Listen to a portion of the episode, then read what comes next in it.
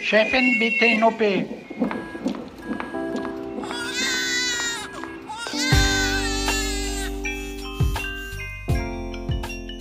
Hallo und herzlich willkommen zum Güncast, der vollkommen unzensierten Sprechstunde mit Dr. Mandy Mangler. Wir, das sind Anna Kemper vom Zeitmagazin. Hallo zusammen.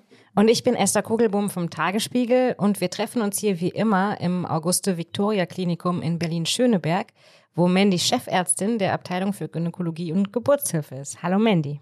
Hallo ihr zwei, ich freue mich sehr auf das heutige Thema. Ja, wir uns auch, ähm, denn wir reden gleich über ein Thema, das wir erst gar nicht so auf dem Plan hatten, das uns aber in letzter Zeit häufiger begegnet ist, und zwar das Thema Asexualität. Genau, doch bevor wir damit beginnen, möchten wir mit euch gerne die Ergebnisse einer kleinen Umfrage teilen, die wir neulich bei Instagram gemacht haben. Wir haben euch nämlich im Nachgang des vergangenen Themas Mythos Jungfernhäutchen dreisterweise gefragt, ob ihr beim ersten Mal Penetration geblutet habt. Und ich gebe zu, ich hatte so ein bisschen Hemmungen, euch sowas Persönliches zu fragen. Ja, aber wir haben ja längst alle Hemmungen abgelegt, die wir ja sowieso nicht hatten. Und wir wollten außerdem Penetration ja Zirklusion lieber nennen als aktivere Beteiligung. Aber zum Verständnis haben wir in der Befragung dann nochmal Penetration gesagt.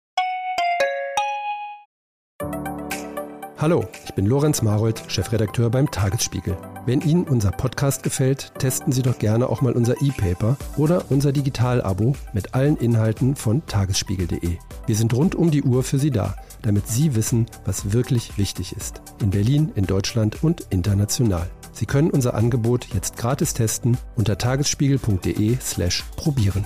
Der Tagesspiegel aus der Welt, aus der Weltstadt. Genau, Mandy. Und du hast vorhin nochmal nachgerechnet, ähm, wie viel Prozent der Leute, die sich beteiligt haben, geblutet haben und wie viel nicht. Kannst du es nochmal sagen? Also bei der ersten vaginalen Penetration haben 76,2 Prozent der Befragten nicht ähm, geblutet und 22 Prozent haben geblutet und insgesamt mitgemacht haben in unserer kleinen Studie N gleich 379 Menschen. Vielen, vielen Dank dafür. Und wir gehen mal davon aus, dass das eine repräsentative Aussage ist, dass drei Viertel der Menschen eben nicht merklich oder nicht bluten beim ersten vaginalen penetrativen Sex. Danke auf jeden Fall, dass ihr unsere Neugier befriedigt habt. Was schließt du daraus, Mandy? Ja, dass ähm, eben der größere Teil, das war, haben wir in unserer kleinen Befragung hier vor Ort auch schon festgestellt, dass äh, bei der ersten Penetration diese Blutung ähm, ja überhöht dargestellt wird und für die meisten Menschen überhaupt nicht äh, merkbar oder relevant oder überhaupt auftritt. Und das stärkt unsere Aussage, dass das Jungfernhäutchen ein Mythos ist und die leichte Blutung oder der beschriebene minimal rötliche Ausfluss eher ein Zeichen für nicht ausreichende Lubrikation, also Befeuchtung von Vulva und Vagina ist. Und das kann dann eher zu leichten Läsionen, also Verletzungen des Gewebes führen. Und wir haben das ja hier schon mal besprochen, dass auch bei einvernehmlicher vaginaler Penetration bei 10 Prozent der Menschen äh, sichtbare Verletzungen entstehen.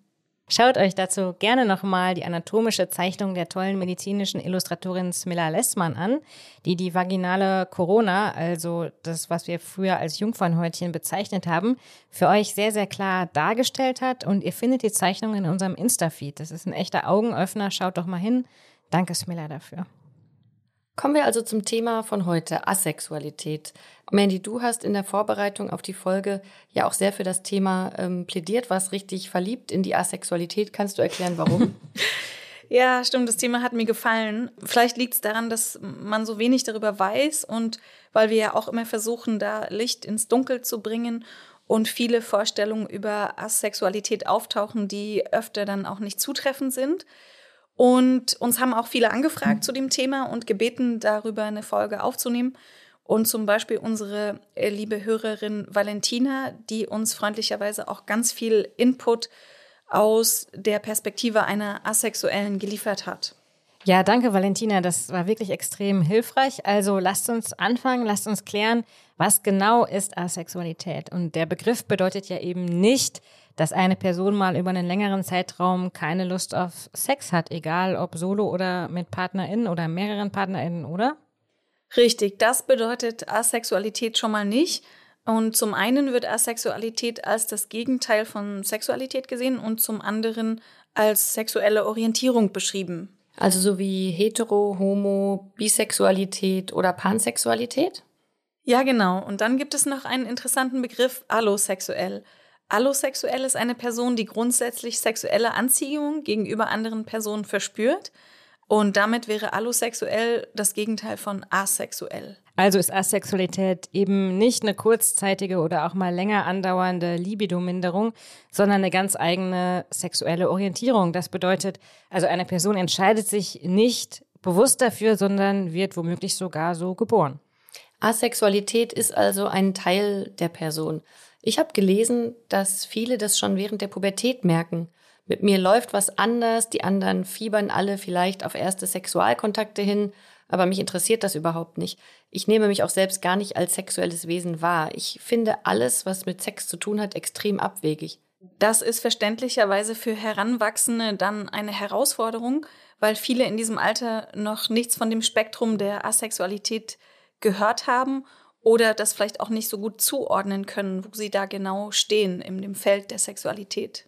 Gerade in der Pubertät möchte man ja vielleicht gerne dazugehören und wenn man so gar nicht weiß, was mit einem los ist, weil man eben die Begrifflichkeiten gar nicht kennt, ich kann mir sehr gut vorstellen, dass das auch einsam machen kann. Aber was ich noch sagen will, ich schätze den Begriff Spektrum in diesem Zusammenhang sehr, weil er eben nahelegt, dass es sehr, sehr viele Varianten und Spielarten der Asexualität geben kann. Ja, und deswegen wollen wir uns ja auch dafür stark machen, dass Asexualität nicht länger tabuisiert wird, ich finde es gut, wenn da mehr aufgeklärt wird und diejenigen, die es betrifft, da ein bisschen Sicherheit bekommen und diejenigen, die mit Asexuellen zu tun haben, nicht immer wieder sagen, warte nur, bis die richtige kommt und du hast einfach noch nicht den richtigen gefunden. Schauen wir doch mal, was Valentina, unsere tolle Hörerin, die eben selbst äh, asexuell ist, uns zu diesem Spektrum erzählt hat. Ich lese jetzt mal vor. Ich zitiere. Es gibt nicht die eine Art, asexuell zu sein. Die drei meistgenannten Kategorien sind asexuell, also keine sexuelle Anziehung, gray asexuell, gelegentlich sexuelle Anziehung oder demisexuell, das bedeutet sexuelle Anziehung unter bestimmten Voraussetzungen. Üblicherweise ist das dann eine emotionale Bindung zu der Person. Also nicht jede Person, die asexuell ist, ist auch aromantisch. Das wird übrigens abgekürzt asexuell mit ace und aromantisch mit aro. Auch asexuelle Personen können sich natürlich mit jedem Geschlecht eine Beziehung wünschen Romantische Anziehung ist genauso vielfältig wie Sexualität. Es gibt auch noch weitere Formen der Anziehung, zum Beispiel Aesthetic Attraction. Keine sexuelle Anziehung zu spüren, schließt also Anziehung im Allgemeinen nicht aus und Personen, die ace, also asexuell sind, können andere durchaus als attraktiv bzw. schön wahrnehmen. Und ein Zeichen dafür, dass man sich selbst als ace identifiziert, kann ein schwarzer Ring zum Beispiel sein, der am Mittelfinger der rechten Hand getragen wird. Das schreibt uns Valentina. Okay, das heißt, dass eine asexuelle Person aber auch schon sexuelle Anziehung spüren kann und auch Lust empfinden kann. Manche lehnen den Gedanken an Sex mit anderen ab, haben aber zum Beispiel Solo-Sex und manche, ich gebe zu, da komme ich an den Rand meiner geistigen Kapazitäten, na gut, das geht auch ziemlich schnell, sind sogar sexpositiv asexuell. Das heißt, sie genießen es, Sex zu haben und suchen auch aktiv nach Sex fühlen aber kaum oder gar keine sexuelle Anziehung der Person gegenüber, mit der sie Sex haben. Stattdessen spüren sie ein physisches Verlangen danach, wie sich Sex und Orgasmen anfühlen können. Spannend finde ich an der Asexualität auch, dass sie mal wieder zeigt, wie die Normen und Werte in unserer Gesellschaft verteilt sind. Also sexuelles Begehren gilt als Standard und wenn jemand keine Lust auf andere hat, dann wird das schon auch schnell pathologisiert und da kann doch was nicht stimmen und wie geht es wieder weg? Die Autorin Jasmin Ebauer hat vor kurzem im Tagesspiegel einen Text zu dem Thema geschrieben und dafür auch mit der Basler Genderforscherin Eisegül sei Bostogan Illis gesprochen. Und ähm, Eisegül Bostogan Illis äh, sagt, dass Sexualität so fest in unserem Menschenbild verankert ist, hängt auch mit unserem kapitalistischen System zusammen. Das westliche Menschenbild ist ein produktives. Der Mensch muss nützlich sein und Leistung erbringen. Und ein wichtiger Bestandteil von Produktion ist Reproduktion. Daher sei es eben nicht verwunderlich, sagt Jasmin Ebauer weiter, dass die Familie als höchstes Gut der Gesellschaft angesehen wird und das gesellschaftliche Leben auf Paare mit und ohne Kinder angelegt ist. Eine Person, die kein sexuelles Begehren empfindet, ist in den Augen der Gesellschaft weniger nutzbringend und deswegen weniger wert, weniger menschlich sogar, schreibt sie. Wobei das äh, argumentativ ja schon jetzt vielleicht nicht so belastbar ist, weil wenn man asexuell ist, kann man ja trotzdem Kinderwunsch haben und auch trotzdem schwanger werden. Es geht ja da um jetzt ein grundlegendes Empfinden und dann kann man sich ja trotzdem entscheiden, Kinder zu bekommen. Man kann ja auch Kinder ohne Sex bekommen. Mhm. Ähm, also selbst das ist ja möglich. Gibt es eigentlich verlässliche Zahlen dazu, wie viele Menschen sich als asexuell bezeichnen? Ja, das ist schwierig zu sagen und auch jetzt Zahlen für Deutschland ähm, zu erheben. Da gibt es gar keine. Deswegen können wir jetzt nur aus anderen Studien Zahlen sagen. Und da hat äh, es zum Beispiel eine Befragung von einer großen Kohorte an Britinnen gegeben und die hat Anthony Bogart von der Brock University ausgewertet und hat dazu also gesagt, dass er Fragebögen ausgewertet hat von Menschen im Alter von 16 bis 59 und dass von der Kohorte von ungefähr 18.000 Menschen ein Prozent die Definition für Asexualität erfüllt. Mandy, hattest du denn als Gynäkologin in deinem klinischen Umfeld schon mal Kontakt zu Asexuellen? Ja, also entweder verminderte Sexualität oder Asexualität ist immer wieder Thema in ähm, Gesprächen, die ich mit Menschen oder Patientinnen führe. Und grundsätzlich kann man da sagen, dass aus Männerperspektive sich Asexuelle gelegentlich als merkwürdig oder ja unnormal wahrnehmen im Vergleich zu anderen. Also sie haben Schwierigkeiten, sich da einzusortieren, weil Asexualität zum Teil weniger bekannt ist. Und besonders in so Beziehungen, wo inkongruente Situationen sind, also eine Person mehr Sex möchte als die andere, ist das ja natürlich ein Problem. Aber körperlich fallen dann sexuell übertragbare Erkrankungen weg, wenn sich die Person entscheidet, ihre Asexualität auch mit sexueller Abstinenz zu verbinden. Und Blasenentzündung und Pilzerkrankungen kann die Person dennoch haben, wenn das vaginale und vulväre Mikrobiom durcheinander gerät. Und Asexuelle kann man als Gynäkologin oder medizinisch tätige Person bestärken und in der Definition der eigenen sexuellen Orientierung dann helfen durch Aufzeigen, dass es ein gängiges Spektrum von Sexualität ist. Wenn jetzt eine Patientin zu dir kommt und ähm, eben dahingehend deinen Rat sucht, wie klärst du denn im Gespräch mit der Patientin, dass es sich dann wirklich um Asexualität handelt und nicht vielleicht um eine vorübergehende Verminderung der Libido? Ja, das ist gar nicht so einfach. Und es kann ja auch sein, dass die Person gerade Stress in der Beziehung hat und das macht ja nicht gerade Lust auf Intimität. Außerdem kann insbesondere bei Frauen eine sogenannte HSDD, also Hypoactive Sexual Desire Disorder, auftreten. Oh, das klingt krass. Was ist HSDD? Ja, dabei handelt es sich einfach um eine Hyposexualität, also Hypo im, im Gegensatz zu Hyper. Ja, also um eine sexuelle Appetenzstörung, so sagen das Medizinerinnen, die sich im verminderten sexuellen Verlangen zeigt. Statistisch sind da Frauen häufiger betroffen als Männer. Da gibt es gute Studien, zum Beispiel von der Society for Women's Health Research und dann auch epidemiologische Studien der Deutschen Gesellschaft für Mann und Gesundheit. Das ist jetzt ein Name, der klingt so ein bisschen merkwürdig aus unserer Perspektive, ist aber eine gute Gesellschaft. Und diese Studien konnten zeigen, dass in den Industrienationen je nach Alter auch der Befragten derzeit 10 bis 50 Prozent aller Frauen von dieser hyposexuellen Appetenzstörung betroffen sind. Und damit ist diese HSDD die häufigste sexuelle Veränderung der Frau. Und es hat jetzt keine primär organischen Ursachen. Das ist häufig natürlich multifaktoriell, also viele, hat viele Ursachen. Und wenn man jetzt die verminderte Lust als störend empfindet, dann kann man über eine Verhaltenstherapie nachdenken. Aber äh, so echte Medikamente gibt es dagegen nicht. Du sagtest ja eben, dass aber durchaus auch Männer unter HSDD leiden. Ja, häufig wird ja behauptet, dass Männer immer sexuell aktiv sein können und sich quasi rund um die Uhr Sex wünschen. Aber die Wirklichkeit sieht dann doch anders aus, denn auch Männer können das Interesse an sexuellen Aktivitäten verlieren. Das konnte diese Deutsche Gesellschaft für Mann und Gesundheit auch belegen.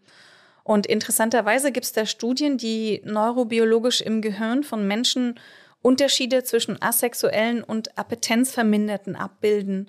Also da wurden Aufnahmen des Gehirns durchgeführt Und es wurde dargestellt, dass eben bei Asexualität gewisse Gehirnareale gar nicht erregt werden oder erregbar sind.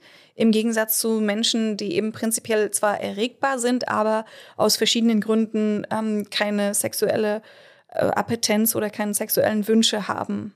Ah, also das ist dann nochmal der wissenschaftliche äh, Beleg dafür, dass Asexualität und Appetenzminderung was komplett Verschiedenes ist. Ja, und dass man das eben auch nachvollziehen kann in der Bildgebung und in den aktivierten Gehirnarealen. Mhm. Mandy, du hast uns in der Vorbereitung ähm, auf diese Folge auf einen Fragebogen aufmerksam gemacht, den du in einem Paper namens A Validated Measure of No Sexual Attraction, the Asexuality Identification Scale von einem ForscherInnen-Team der Uni of British Columbia gefunden hast. Soll ich euch mal ein paar Fragen daraus stellen? Ja, gerne. Also ihr könnt immer mit einem Wert auf der Skala 1 bis 5 antworten, ob ihr der Aussage zustimmt. Und 1 steht für completely false und 5 für completely true. Und das erste ist, ich bin total erstaunt, wie viel Interesse und wie viel Zeit andere Menschen in ihre sexuellen Beziehungen investieren. Ich würde mit zwei antworten. Mm, eins, nö, finde ich. Mhm. Zweite Aussage, stimmt ihr der zu oder nicht? Ich wäre hochzufrieden, wenn ich nie mehr Sex hätte. Da würde ich auch eine Eins ah, vergeben. Eins. Completely false.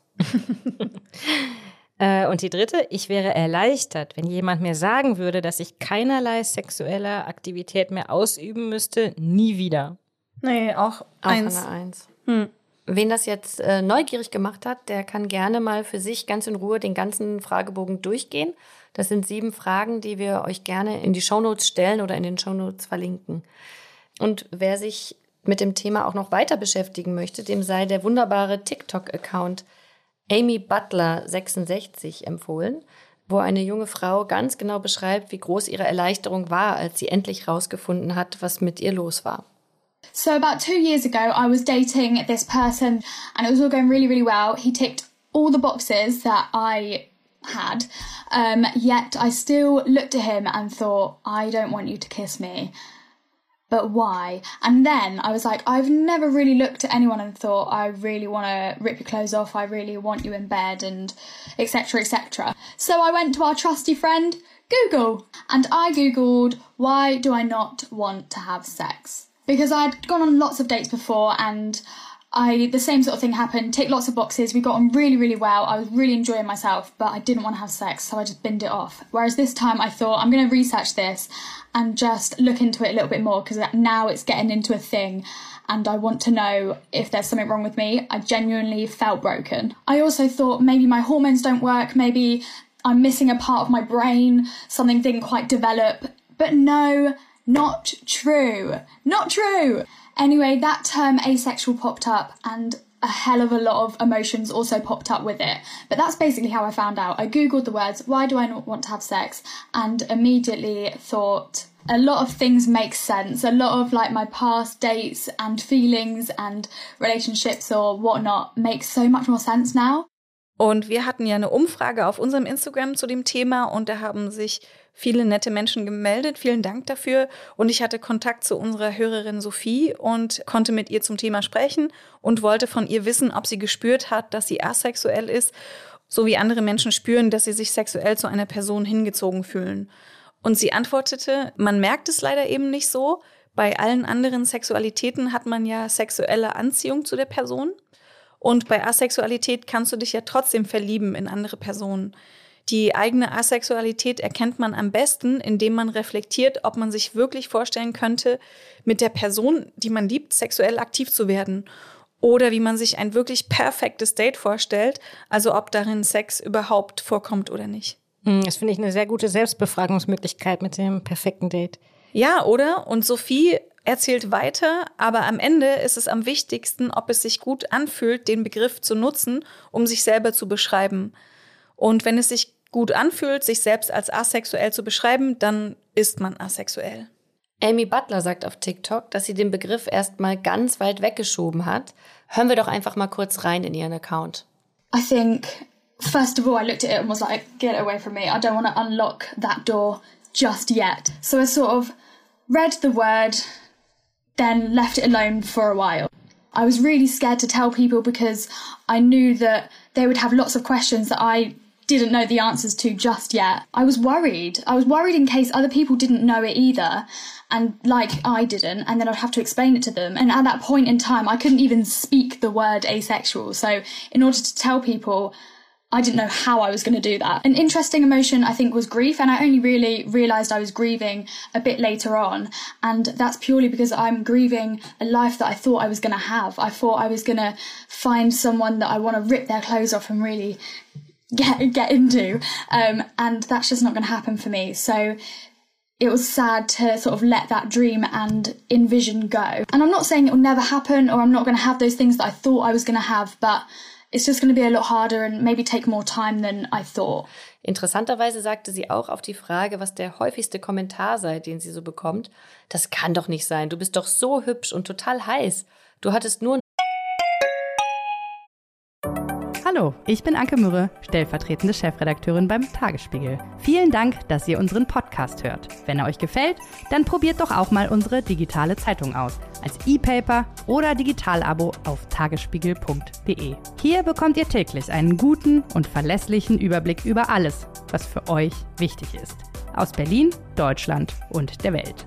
Jetzt einfach gratis testen unter tagesspiegel.de slash probieren.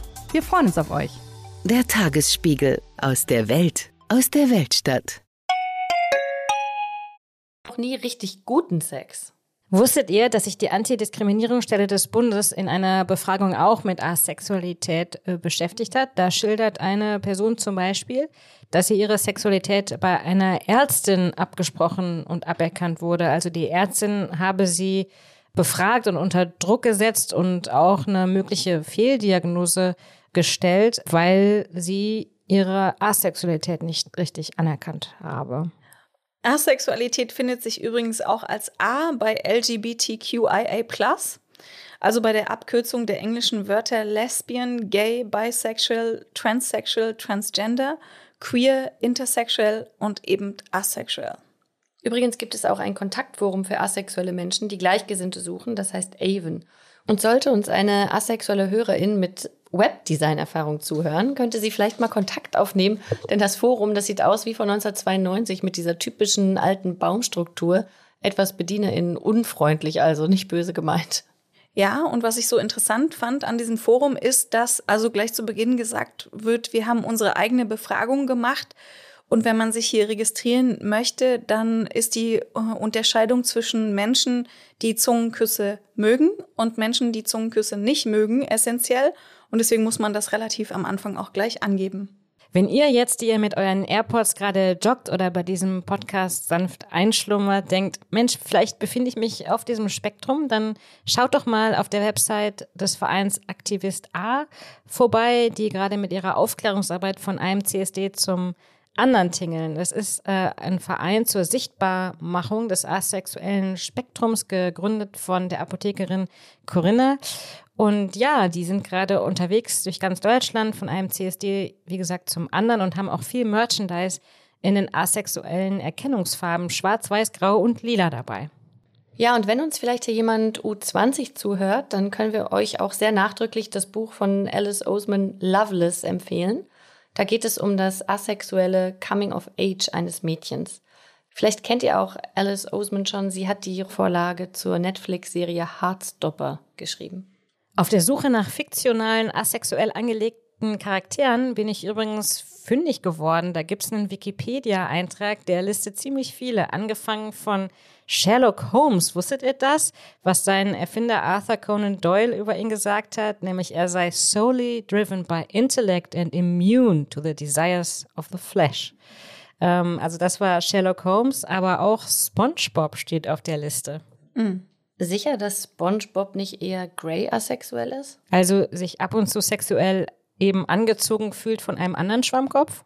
Also da kann ich mich als Medizinerin einschalten. Ähm, Schwämme können sich sowohl asexuell als auch geschlechtlich vermehren.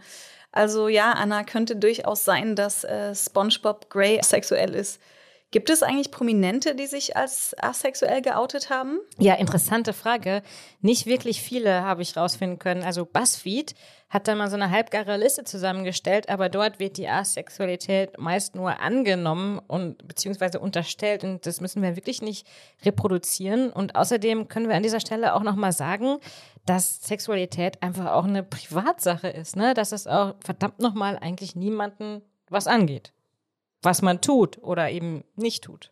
Und wollen wir nochmal unsere Hörerin Valentina zu Wort kommen lassen? Ja, unbedingt. Ja, gerne. Ähm, ich habe sie ja gefragt, ob es für sie andere lustvolle Ereignisse gibt. Und da schrieb sie, eine Sache, über die innerhalb der Community häufig gescherzt wird, ist, dass man statt Sex zu haben lieber Kuchen oder fast noch häufiger Knoblauchbrot isst. Warum nicht? Damit kann ich mich auf jeden Fall identifizieren.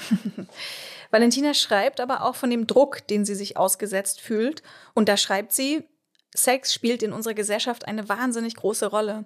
Filme, Serien, Musik, Kunst, Kleidung, alles wird sexualisiert.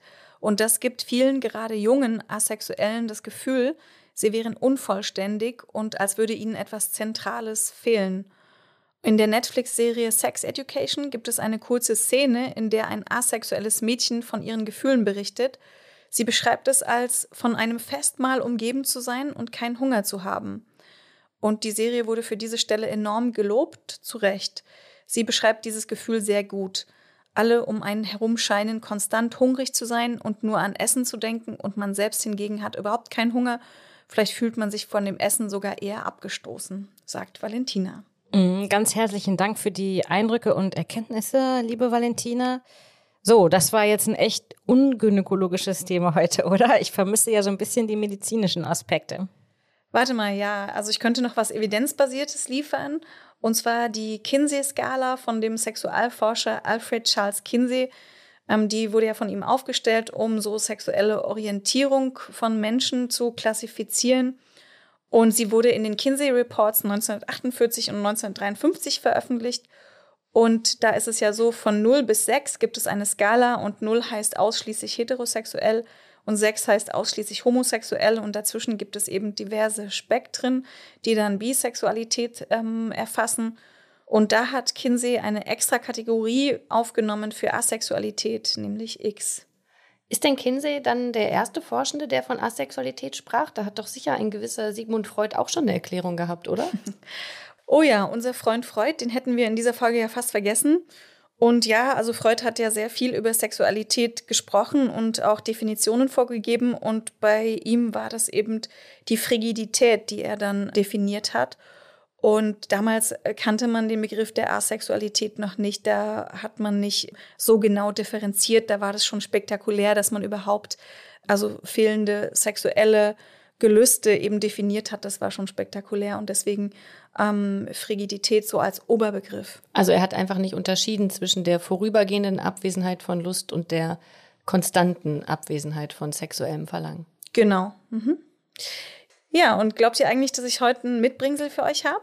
Ja, hoffentlich. Na, wir wissen es, weil wir haben schon gesehen, dass da Darf ich hier mal steht. unter dir? Ja, bitte. Oh, heute sieht aus, äh, ich habe hier so eine kleine Schachtel mit einer Schleife drum, Die sieht aus, als würdest du mir einen Heiratsantrag machen. Ja. Ich schau mal rein. Da ist auch ein Ring drin. Ach, schau an. Habe ich sogar das ah. Richtige. Ein schmaler, schwarzer, ähm, schlichter Ring, der genau auf meinen Ringfinger passt. Ja, ein kleiner schwarzer Ring, der symbolisiert Asexualität. So macht es das also einfacher, ähm, darüber ins Gespräch zu kommen. Okay, das ist also so eine Art Erkennungszeichen. Ja, genau. Und da gibt es zahlreiche Menschen, die eben diese Erkennungszeichen verkaufen. Vielen, vielen Dank äh, für den Ring. Mandy. Es ist wirklich so ein bisschen so wie beim Heiratsantrag gewesen. Ich bin jetzt so ein bisschen aus dem Konzept gebracht, aber mir fällt gerade noch ein, ähm, dass ich mich noch bei äh, euch fürs Zuhören bedanken möchte. Das war sie auch schon, unsere Folge zur Asexualität. Kommt gut durch den Sommer. Vielen Dank nochmal fürs Zuhören, dranbleiben, schreiben, für die Kritik und auch das Lob. Folgt uns gerne bei Insta und empfehlt uns weiter, wenn ihr mögt. Danke an dieser Stelle an unseren Aufnahmeleiter Markus Lücker, der sein Mischpult auf einem ärztlichen Bereitschaftsbett aufgebaut hat. Danke, liebe Anna und danke, liebe Mandy. Wir hören uns bald wieder. Tschüss. Tschüss. Danke, bis bald.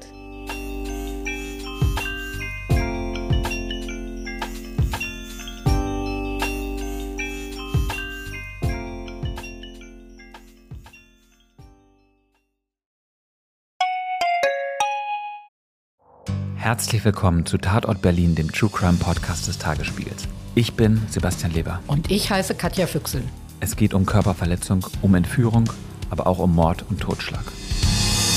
77 Jahre lang hat sich ein Justizbediensteter aus Berlin nie was zu Schulden kommen lassen, bis er nach fast 40 Jahren glücklicher Ehe seiner 78 Jahre alten Frau ein Kissen aufs Gesicht drückt und sie tötet.